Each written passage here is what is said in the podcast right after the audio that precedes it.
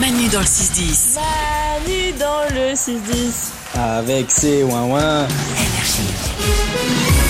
C'est le moment, c'est le moment de Valou. Valou répond à tout, à toutes les questions que vous lui posez en envoyant des messages vocaux sur l'application Mail dans le 610 et, et ça monte.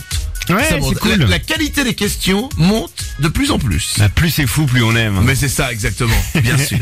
Allez, on y va. On commence avec une question sur une addiction très répandue. Est-ce que tu sais qui a découvert le tabac et surtout qui a eu la bonne idée de le fumer Hein, Parce que ça fait six fois que j'arrête de fumer et je reprends et c'est une horreur. Ciao ciao les amis.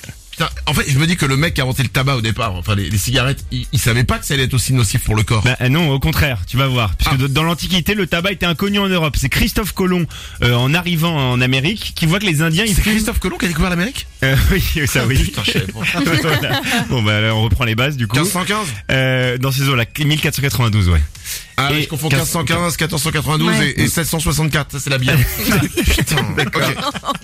Bref, il arrive et il voit que les Indiens euh, fument une sorte de tube composé de feuilles euh, roulées, donc les feuilles de tabac. Et euh, il voit que ça les soigne, ils se soignent avec ça les Indiens. Ah. Donc il rapporte ça en Espagne, il rapporte des graines de tabac.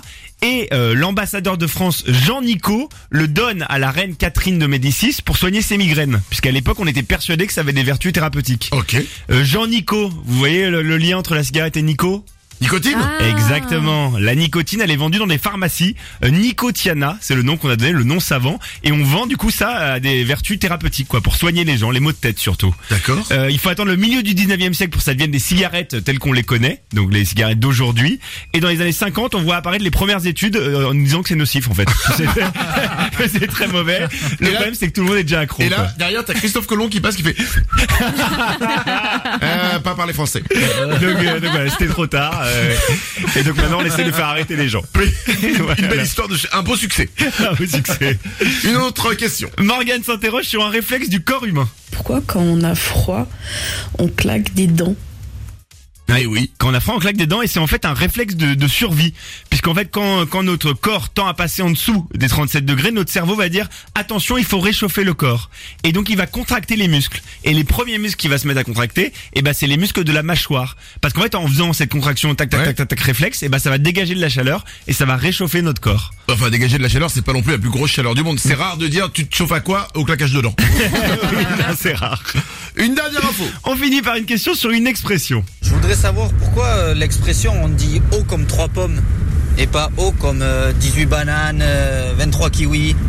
Allez, ciao l'équipe Alors que, fondamentalement, 23 kiwis, c'est plus grand que 3 pommes. Ouais, exactement. Donc, Mais ben on sait, ça vient des contes dans les années 1910. On sait pas exactement pourquoi les trois pommes ont été choisies. Euh, on estime trois pommes à 1m54. Donc c'est quand même euh, assez haut. Trois pommes, c'est des grosses Ouais. pommes, hein. Ouais, c'est des, des- c'est des euh, bonnes pommes. On est sur de l'OGM, là. hein. Euh, Et celui qui a popularisé cette expression, parce qu'elle n'était pas connue avant, c'est Peyo, le créateur des Schtroumpfs. Parce que c'est lui. Hein ouais, c'est- on tombe dans un autre Ah, problème les avec Schtroumpfs, euh, oui. Valou. Ah oui, ouais. Pardon. C'est que Valou n'arrive pas à prononcer Oui, Schtroumpf. Voilà, Ouais. bah, c'est le créateur des petits bonhommes bleus. Oui. Et, et du coup, eh ben il utilisait cette expression toujours pour les, les désigner. Et c'est comme ça que ça s'est s'est popularisé. Oh, comme 3 pommes. C'est Tom Sawyer aussi. Ah bon La chanson de Tom Sawyer, oh comme trois pommes, Ah Tom bon Sawyer est un gentil garçon qui n'aime pas l'école et préfère nananana. Son ami c'est Huckleberry, Ouais. Josephine Ouais. Baker, voilà. sa maison Ouais, c'est c'est bon, c'est Sid bon. et Nancy, On et l'a. nananana. Ouais. Tom Ouais. Sawyer, Ouais. c'est l'américain, le symbole.